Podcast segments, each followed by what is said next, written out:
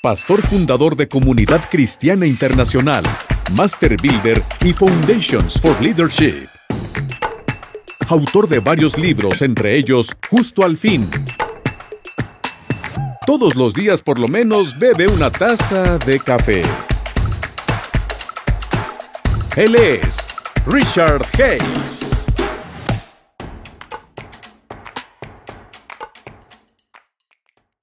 que es nuestro ah, tema por el evento, ¿verdad?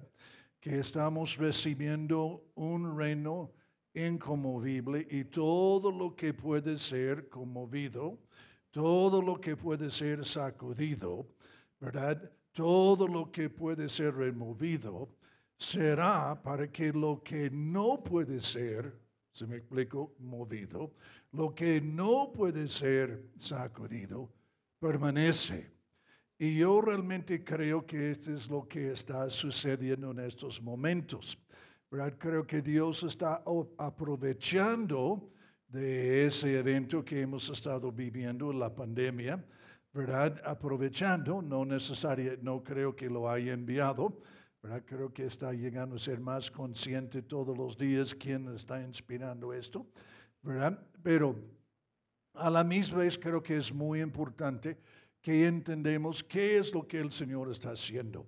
Cuando comenzó la pandemia, estuve preguntando al Señor, ¿verdad? ¿Qué hacemos? Y me habló claramente el modelo de Egipto, ¿verdad? Entonces, el modelo de Egipto básicamente es cuando los juicios que estaban sucediendo en Egipto durante los tiempos bíblicos o los tiempos de Israel, ¿verdad? Ellos estaban literalmente pegando, ¿verdad? Causando gran caos social, ¿verdad? Y problemas por todos lados en la población secular de Egipto, ¿verdad? Pero lo que estaba causando en el pueblo de Dios era otra cosa, ¿verdad? Y básicamente estaba facilitando las oportunidades que jamás había tenido, las oportunidades de salir de esclavitud, las oportunidades de salir de la opresión, las oportunidades de salir de la mano pesado de Faraón.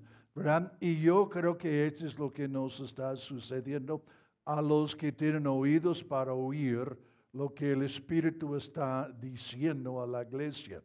Ahora, obviamente necesitamos disectar un poco qué es el elemento inconmovible, porque este pasaje es una conclusión. Voltea a su vecino y diga, es una conclusión. Esta es una conclusión de otras verdades. Esta es una conclusión de otras verdades. Y estas verdades, la mayoría están en este mismo libro, ¿verdad? Del libro de Hebreos. Entonces, si él va tocando varias de estas verdades y después llega a esta conclusión, nuestro reino, lo que nos ha sucedido, es un reino inconmovible, es un reino permanente, es un reino que no puede ser movido. Este reino comienza en el libro de Daniel capítulo 7, ¿verdad? Donde en los tiempos de estos reyes, ¿verdad? ¿A cuáles reyes? Este, eh, sabemos que Daniel tenía una visión y vio cuatro imperios, ¿verdad? Y el cuarto imperio era el imperio romano. Entonces, si él vio una, una piedra cortada, no con manos, entonces no es una piedra establecida por esfuerzo humano, pero él vio una, una piedra cortada, no con manos, que fue arrojado a la tierra en el tiempo del cuarto imperio. El cuarto imperio es el imperio romano. Y sabemos que durante el imperio romano es cuando el Señor Jesucristo vino a la obra o vino a la tierra, ¿verdad? Y comenzaba a hacer la obra de redención, ¿verdad? Diga conmigo, la obra de redención. En nuestra iglesia estoy por predicar un mensaje que es vocabulario. Ya prediqué un mensaje sobre vocabulario, porque los que tienen los vocabularios mayores tienen conceptos mayores. Entonces, si estoy por predicar un mensaje que es nada más definir los términos que están usados en la Biblia, expiación, redención, y puede seguir, seguir, seguir. Tengo como una docena que quiero predicar. ¿Verdad? Pero eh, eh, entonces, si en este contexto comenzamos a ver nuestros conceptos, llega a ser increíblemente importante por lo que nos puede suceder. Ahí está algo muy importante, por lo que nos puede suceder. Si sus conceptos son chiquitos, ¿verdad? Sus experiencias son menores. Si sus conceptos son chiquitos, sus experiencias son menores, ¿verdad? Estamos en un momento, en mi opinión, entonces, eh, Jesús eh, inventa o, digamos, redefine varias palabras en su misión en la tierra. Tengo un mensaje que se llama la misión de Jesús. Porque Jesús no, no solo es redención que Él está buscando lograr, pero lo que sucede es, Él obedece la ley, abre el cielo, manifiesta el reino, Después entra en juicio sustitucionario, después resucita de los muertos, y después asciende al cielo para terminar la redención en el tabernáculo celestial. Después vuelve a la tierra, pasa 40 días enseñando los cinco doctrinas. Porque, porque ¿qué es lo que Jesús enseñó esos 40 días? porque les enseñó algo que les dejó básicamente derrotar el imperio romano, si me explico, a través de, del poder de vidas cambiadas. ¿A través de qué? Del poder de vidas cambiadas. Entonces les enseña 40 días y después asciende al trono de Dios. Volvemos a Daniel capítulo 7, ¿verdad? y vi a alguien como el Hijo de Hombre que ascendió al trono al anciano de días y se sentó a su diestra. Este es el momento que el reino comienza a manifestarse. Hasta ese momento el reino es una promesa. Hasta este momento el reino es algo. Todo el Antiguo Testamento es una promesa en el sentido, es algo en que participemos, pero la realidad no podemos tener. Este es el mensaje de Hebreos capítulo 11, ¿verdad? Hebreos 11 está diciendo, pero Dios determinó que ellos no pueden tenerlo sin nosotros y sin qué es lo que se debe tener para lograr lo que queremos lograr. Salmo 8. Salmo 8 está diciendo, y está repetido en Hebreos capítulo 2, ¿verdad? Que ha sometido toda la obra de sus manos a los seres humanos. Todo lo que Dios hizo, lo sometió a los seres humanos, lo sometió a Adán. ¿verdad? Y sabemos que básicamente Adán, en desobedecer, ¿verdad? Lo entregó el reino, digamos, o la tierra o la autoridad que tenía al enemigo. Entonces, Hebreos capítulo 2 inicia diciendo, Dios entregó todo a los seres humanos, pero lo que, ¿qué es lo que vemos al momento? Vemos, aunque les entregó todo, no tienen nada. Aunque les entregó todo, no tienen nada. Pero ¿qué es lo que vemos? Entonces, si comienza a ver, vemos, y ahora volvemos a Hebreos capítulo 1, donde dice, Jesús está en la imagen misma de Dios mismo. ¿Por qué? Porque es Dios mismo. Es el creador del universo que ha venido a la tierra. Colosenses 3 días. Nosotros, la meta es que seamos renovados según la imagen del Creador. Entonces, si entiendes o no entiendes, ese pudiera ser el problema, ¿verdad? Pero Dios está trabajando o la agenda del Espíritu Santo en nuestras vidas es que nosotros trabajásemos bajo un concepto de herederos, no bajo un concepto de hacer para obtener. Entonces, hasta que pudiese decir, todo lo que Dios hace, lo hace a través de herencia. Todo lo que sucede en la Biblia no sucede a través de mis esfuerzos, sucede a través de herencia. Entonces, y por eso yo llamo el desierto la escuela de hijo heredero, ¿verdad? Porque en esos dos años, un poco menos de dos años, la meta de Dios es ellos dejen de trabajar o tener la mentalidad de hacer para tener, pero que ellos comiencen a tener la mentalidad, soy hijo y por ser hijo soy heredero. Y ahora, esta es la escuela. La escuela es que aprendiese, yo siempre digo el matrimonio es muy buen ejemplo de eso, porque yo produzco y Fonda gasta. Y, y reímos, pero este es exactamente como está diseñado, si me explico este asunto. ¿Verdad? Ella entiende nuestros recursos.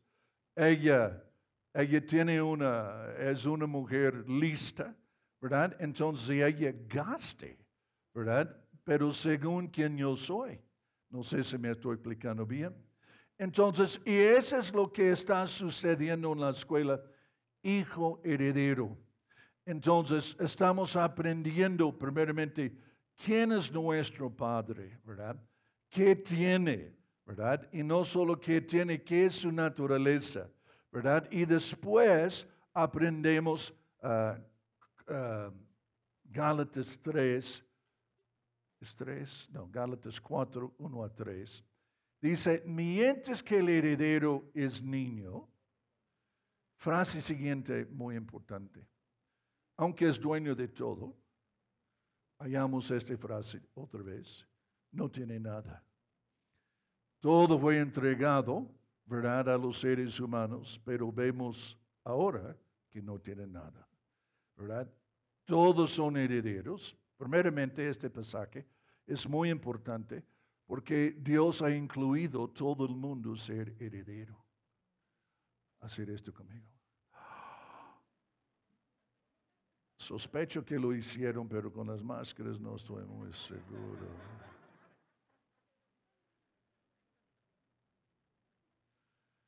Entonces, todos, mientras que el heredero es niño, aunque es dueño de todo, no tiene nada. No tiene nada. Entonces, volvemos a la escuela hijo heredero. Entonces el padre señale maestros y tutores para enseñar el heredero quién es su papá y qué tiene su papá. Para que el heredero pueda entender quién él es y qué él tiene. ¿verdad? Y ese es un muy buen entendimiento de lo que Dios quiere lograr en nuestras vidas. Tú tendrás que poder concluir cosas acerca de ti mismo, ¿verdad? Que nunca hubieras considerado posible, ¿verdad? Si vas a poder participar en lo que está sucediendo. Estuve con un grupo de pastores en, ah, en Inglaterra hace algunos años y les veía entonces los ingleses están un poco más estoicos. Entonces yo les dije, cuatro y cuatro son siete. Y puedo ver todos ellos viéndome, ¿verdad? Y después, después dije, y tres y tres son cinco, ¿verdad? Y, y como que me están viendo otra vez. Entonces actuaba como que no me entendía, entonces repetía. Tres y tres son cinco, cuatro y cuatro son siete. Y después les dije, yo sé lo que estás pensando. Tú estás pensando que estoy sumando mal. Y la verdad, sí estoy sumando mal. Pero ese no es lo que está diciendo el libro de Gálatas, el libro de Hebreos, porque siguen haciendo las mismas cosas si no está produciendo lo que debe de producir. Porque eh, siguen haciendo las mismas cosas si no produce lo que debe de producir. Y después les lo di en la torre, hermano. O les hablé bien directo, como decimos en el norte, sin pelos en la lengua.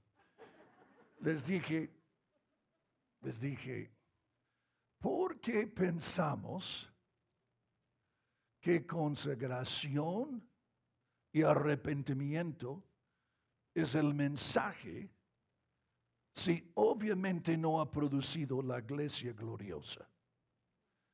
¿Por qué pensamos que arrepentimiento y consagración es el mensaje si obviamente no ha producido la iglesia gloriosa? ¿Me estoy explicando bien? Entonces lo que sucede es, y yo les dije, están pensando mal, ¿verdad? E, entonces sí, en cierto sentido necesitamos darnos algunas cachetadas en el sentido de despertarnos, ¿verdad?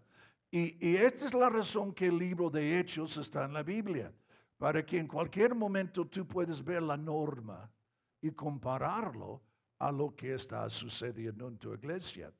Porque si algo similar no está sucediendo en tu iglesia, aquí está sucediendo en el libro de Hechos, no hemos concluido correctamente. Punto siguiente. La verdad, la vida de Jesús está tremenda. Pero Jesús no enseña doctrina, solo está compartiendo, se me explico. Y está enseñando, pero no, no son, los evangélicos no son libros teológicos, son experiencias y son comentarios sobre las experiencias y algunas enseñanzas, pero no, no, si me explico, ese no es la meta de ellos. Entonces, y tenemos el apóstol Pablo, quien básicamente es el único que nos está enseñando lo que eso significa. Eso significa esto. Esto significa esto. Yo literalmente creo que el apóstol Pablo escribió el libro de Hebreos, porque veo su mano, ¿verdad? Ahí constantemente. Algunos piensan que no se identificó porque algunos obviamente eran hebreos, ¿verdad? Y hubo un conflicto entre muchos creyentes hebreos y el mensaje de Pablo. Seguimos.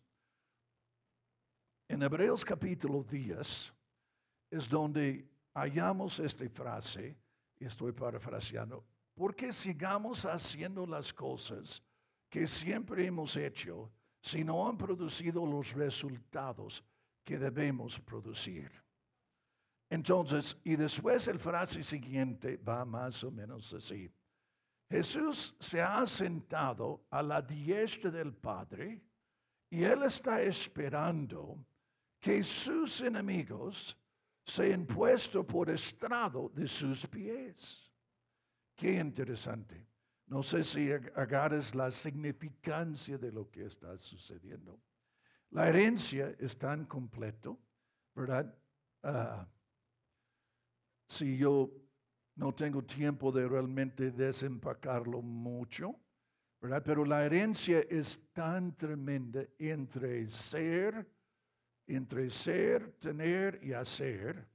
La herencia redefine quién soy, la herencia redefine qué tengo, la herencia redefine qué puedo hacer a tal grado, ¿verdad? Que Jesús se ha sentado la diestra y Él está esperando que nosotros, la iglesia, entregue los enemigos de Dios por estrado de sus pies. Si me explico. Ahora, sería muy fácil con todo lo que estamos viviendo hoy decir que Jesús viene mañana, pero no viene mañana. Si me explico. Y, y este está repetido en 1 de Corintios capítulo 15, más o menos versículo 25. Y dice, nadie va a ir a ningún lugar hasta que los enemigos de Dios sean puestos por estrado de sus pies y después el último enemigo, cual es la muerte, será vencido.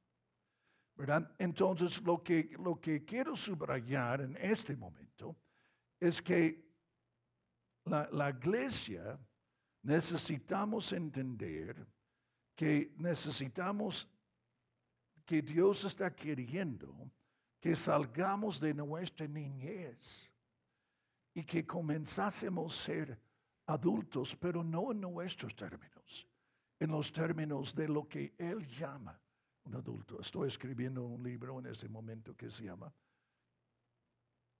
Bebés estoy escribiendo a vosotros, jóvenes estoy escribiendo a vosotros y padres estoy escribiendo a vosotros. Pero lo que Dios llama a alguien joven, lo que Dios llama a un padre. Entonces, estamos en un momento, en, mi opinión, que estamos en una transición, ¿verdad? Y el que tiene oídos, oiga lo que el Espíritu está diciendo a la iglesia. Y estamos en, estos últimos dos años, yo he redefinido éxito para nuestra congregación. Antes, en mi opinión, yo estuve midiendo éxito a través de la asistencia de nuestra congregación. Si tuviésemos mil personas, estuve muy contento. Pero en los últimos dos años, yo estoy redefiniendo lo que considero éxito. Y éxito es cuántos tenemos involucrados, enchufados en servicio activo. Porque esa es la única manera que la iglesia puede reflejar a un poco lo que el Señor piensa que la iglesia es. Creo que he mencionado esto aquí antes. Hace como tres o cuatro años subí al púlpito y cuando subí tenía una visión. Y en esta visión yo vi nuestra congregación con sus manos alzados adorando. Y mientras que ellos adoraban, veía que en ciertas manos hubo docenas de milagros, pero en otros cientos de milagros, de milagros sanidades y milagros. Y era, los que tenían cientos eran más de los que tenían docenas. Entonces, viendo esto, yo comenzaba a regocijar mucho en mi, en mi espíritu. Entonces, pero de repente el Espíritu Santo me habló otra frase que era como un baño de agua frío. Me dijo, ¿ves todos estos milagros? Y dije, sí, Señor. Me dijo, la gran mayoría de ellos nunca van a suceder. Entonces me quedé, ¿qué? La gran mayoría de ellos nunca va a suceder. Entonces sí dije, ¿por qué? Entonces, y me dijo, me dio una ilustración muy, muy sencillo. Si el muchacho nunca corre una carrera, nunca descubrirá su velocidad. Y yo entendí, aunque lo había entendido, pero lo entendí en una manera más profunda y importante. Si no participamos, no descubramos la vida que Dios tiene para con nosotros. Descubramos cuál es mucho de nuestro propósito y destino a través de nuestra participación. Es por diseño, si me explico. Y, por eso si somos aquellos que dejamos nuestro talento en la tierra y no lo usamos, otro aprovechará, será entregado a otros. Y ahora llegamos a Hebreos capítulo 6. Por tanto tiempo estar aquí deben ser maestros. Pero en lugar de ser maestros, necesitan que alguien les enseñe otra vez cómo ser una iglesia inconmovible. Cómo ser una iglesia inconmovible, ¿verdad? Y, y este es donde sacamos la pequeña frase, no importa cuánto tiempo tienes tomando leche. En lo natural, tú desarrollas de todos modos, si me explico. Creces de todos modos. Pero en lo espiritual no es cierto. En lo espiritual, el tiempo que tomas leche, ¿verdad? Tú serás bebé. Y en muchos de nuestros congres hemos servido leche y después nos sorprendemos porque tenemos una bola de bebés o que tenemos una bola de irresponsables. Tenemos una bola de personas que no están dispuestos a tomar compromisos. Tenemos una bola de personas que no están dispuestos a doblar sus mangas y trabajar y echar ganas. Tenemos una bola de personas que no estamos dispuestos a servir, ¿verdad? Y gastar y ser servir como el apóstol Pablo. Si me estoy explicando. Y, como que necesitamos entender que cristianismo en su madurez no es lo que tenemos.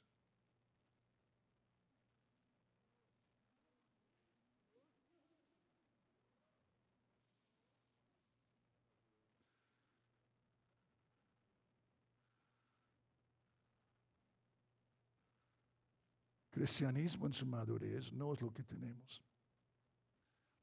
En la Biblia hay dos definiciones de fe. La primera es la definición de fe, que necesito volver a Hebreos 5. E, en, en, en el desierto, la definición de fe es ver el Padre y pedir. Y Él va proviendo todas las necesidades. Y este en la Biblia se llama niñez en el desierto, en la escuela de hijo heredero, ¿verdad? El padre está exponiendo quién él es, qué tiene. Y básicamente fe es sencillamente creer que Él proveerá y Él proveerá. ¿Verdad? Está lloviendo maná seis días la semana, la ropa no está gastándose. ¿Verdad? Entregaron cantidades de riquezas cuando salieron de Egipto. Y puedes seguir y seguir y seguir y seguir. Pero ahora estamos terminando nuestra estancia en el desierto y estamos cubriendo el mar, o digamos, estamos cruzando y entrando la tierra de promesa. Entonces, al día que crucen y entren en la tierra de promesa, el día siguiente deja de llover maná. Ahora, si no entiendes mucho, este debe estar medio asustado. Porque básicamente está diciendo, desde hoy Dios no está pagando la cuenta. O, en otras palabras, la, la provisión sobrenatural no seguirá como ha sido antes. Seguirá, pero no como ha seguido antes.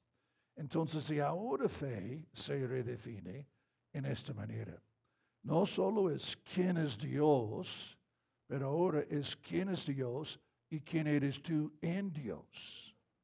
¿Quién eres tú en Dios?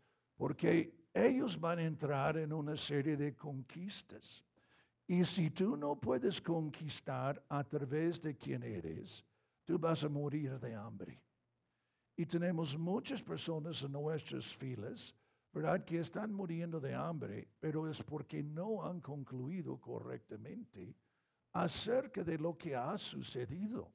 Dios no está intentando que try harder o mayor esfuerzo, ¿verdad? Este se trata de una relación y las consecuencias de la relación, ¿verdad? Lo único que sucede es, mientras que mi relación con fondo se produce, pues suelto todo, más que tengo, más que tengo, más que tengo. Y esto es lo que sucede con Dios. Pero en, este, en la tierra de promesa es muy importante que las victorias son a través de quién es Dios y quién es Dios en mí. ¿Quién es Dios y quién es Dios en mí?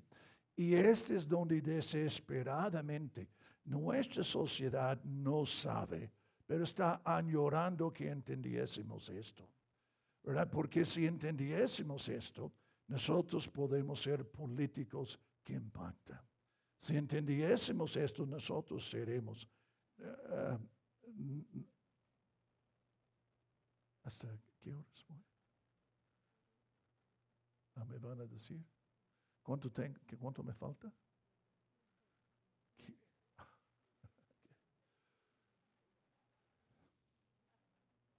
Ok. Entonces,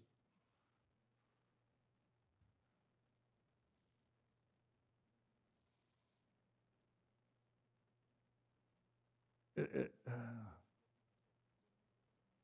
sí, sí, sí, estoy pensando que, que, quita, que quiero quitar. que exento. Entonces, es quien es Dios en nosotros que permite que todo cambie. ¿Se me explico? O una de las cosas que necesitamos entender, nadie más viene.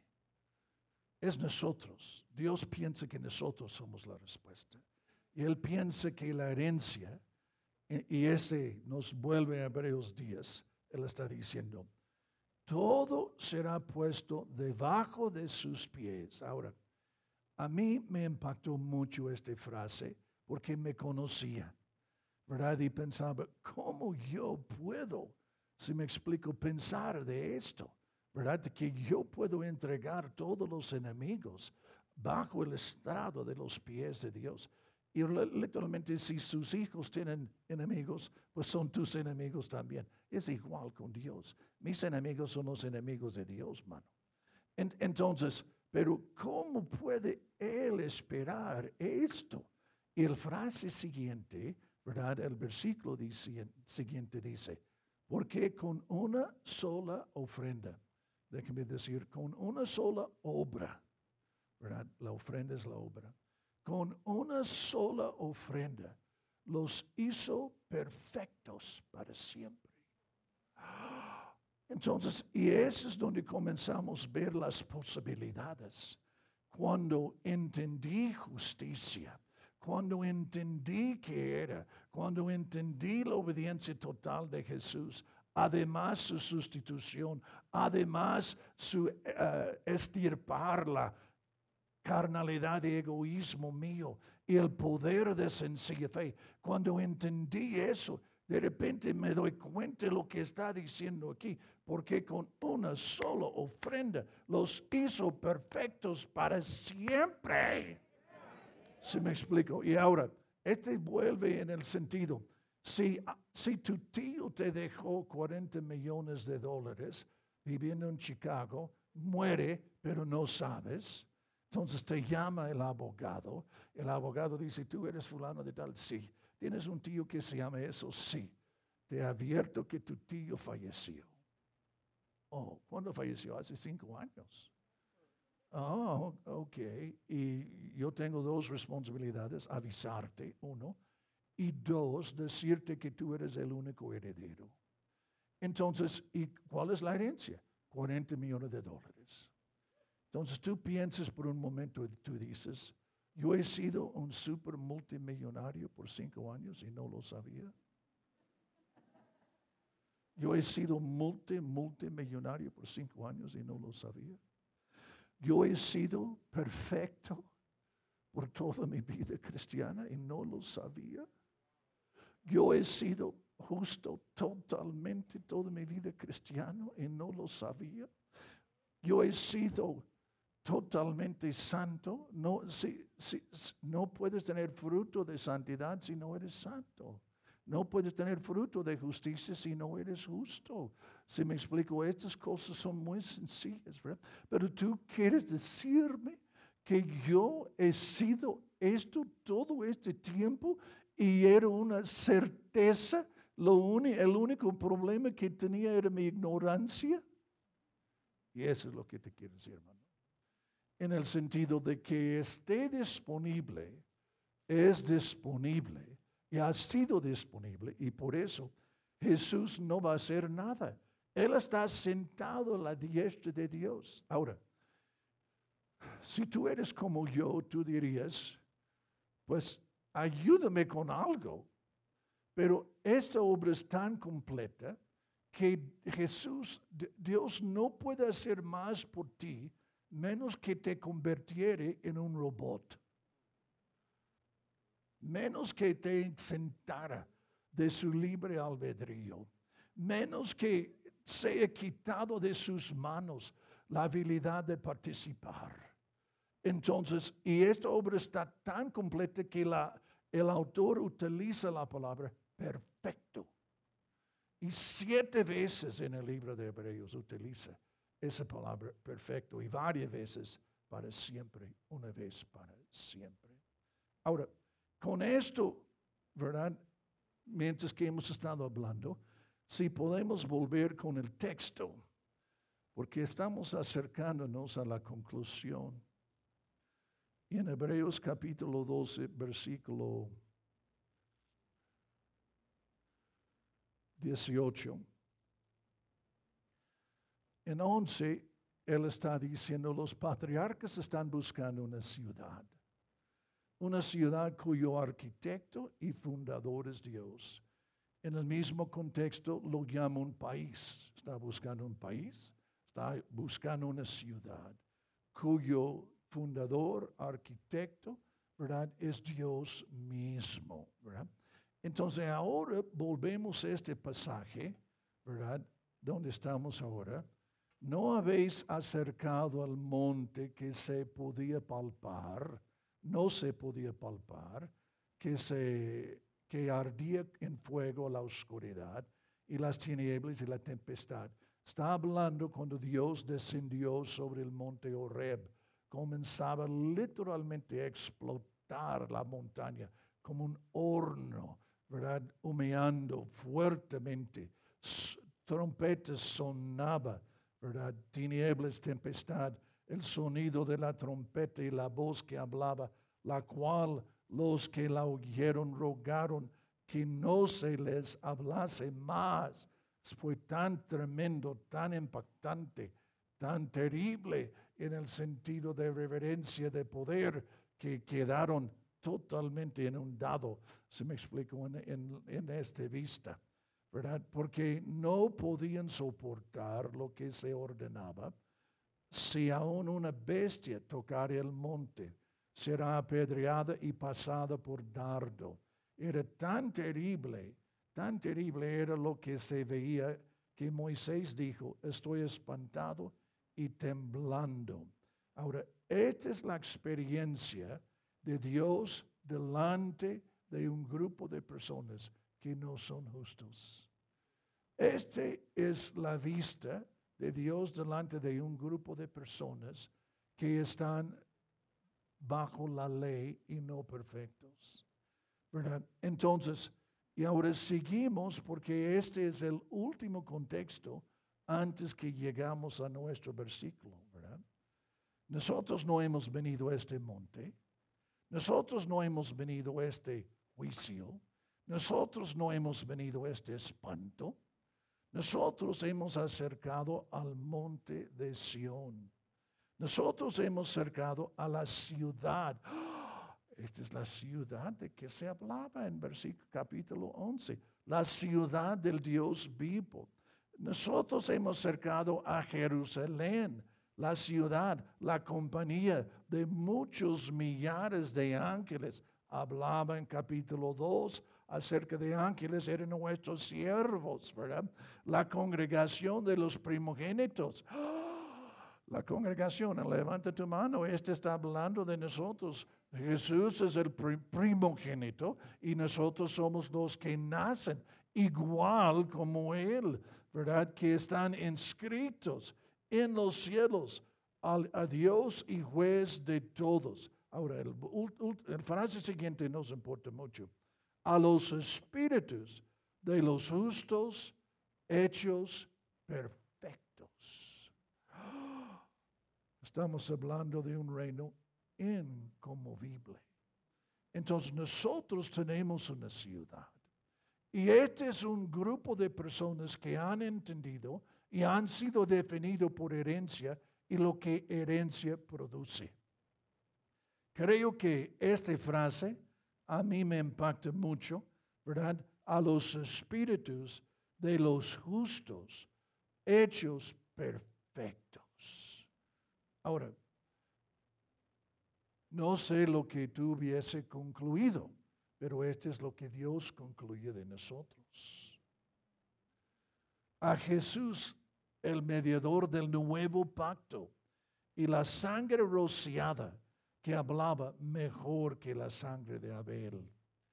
Mirad que no desechéis al que habla. Podemos parar ahí y bajar al versículo 26. La voz cual conmovió entonces la tierra, pero ahora ha prometido diciendo, aún una vez y conmoveré no solo la tierra, sino también el cielo. Aún otra vez indica la remoción de las cosas movibles como cosas hechas para que queden las inconmovibles. Así que recibiendo nosotros un reino inconmovible, un reino inconmovible, como, amén, tengamos gratitud, ¿verdad? Gratitud porque yo estoy 100% calificado a vivir eso. Es cierto acerca de mí, pero no lo produje. Todo lo que es cierto de ti, de mí, es por lo que hemos heredado. Todas las herencias, sea de Dios o sea de tu tío, recibe por fe. Debes creer que es cierto y después debes actuar y poseerlo. Amén. Podemos ponernos de pie.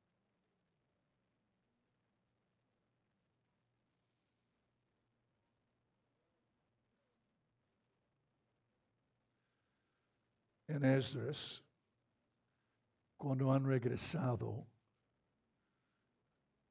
y la meta es restaurar el reino perdido, han estado fuera del país por 70 años.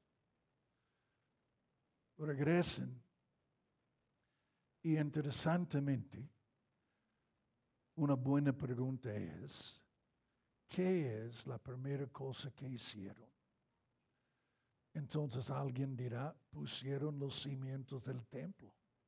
Y esa sería muy buena respuesta, pero no es lo que hicieron. Lo que hicieron era poner el altar. Para muchos de nosotros, nuestros trasfondos, igualamos el altar con oración y buscar a Dios. Y pudiera decir esto, pero no es su significancia verdadera. En el altar es donde pones la mano sobre la víctima inocente y lo que dice segundo de Corintios, quien no conoció, conoció pecado, se hizo pecado para que nosotros fuésemos hechos justicia de Dios. El altar simboliza intercambio pero más estamos intercambiando conceptos. Yo como sacerdote, ¿qué te sirve que tú repites lo que yo quiero que tú repites? Pero si tú no concluyes y no adueñas esas verdades, entonces la primera cosa que debe de entender para restaurar debemos entender cómo producir intercambio y la consecuencia que es la identidad correcta que todos necesitamos. Ese, ese, ese es muy importante. Pero para mí, la esencia del ministerio apostólico, ese es muy importante, pero obliga que hay un sacerdote que puede facilitar los conceptos y que lleguen a ser una realidad en los corazones de las personas. Porque como la persona cree en su corazón, tal es Él. Ese es lo que necesitamos. No podemos producir la gente que impacta, menos que este sea, se me explicó, el contexto de cómo comenzamos a hacerlo.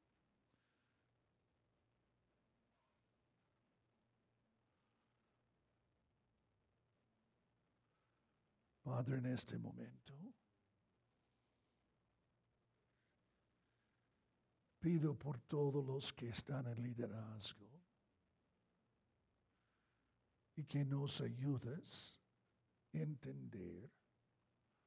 Es muy importante que entiendan que hoy he estado hablando proféticamente. En el sentido, les estoy ayudando a entender dónde está el Espíritu Santo en su desarrollo de lo que Dios está haciendo en la iglesia. Juan 5, 19, solo hago las cosas que veo que el Padre está haciendo. ¿Verdad? Lo que necesita nuestra nación, nuestra ciudad, son comunidades de creyentes que funcionen, que no están repitiendo las mismas fallas una y otra vez, ¿verdad? Pero que realmente están levantándose y impactando.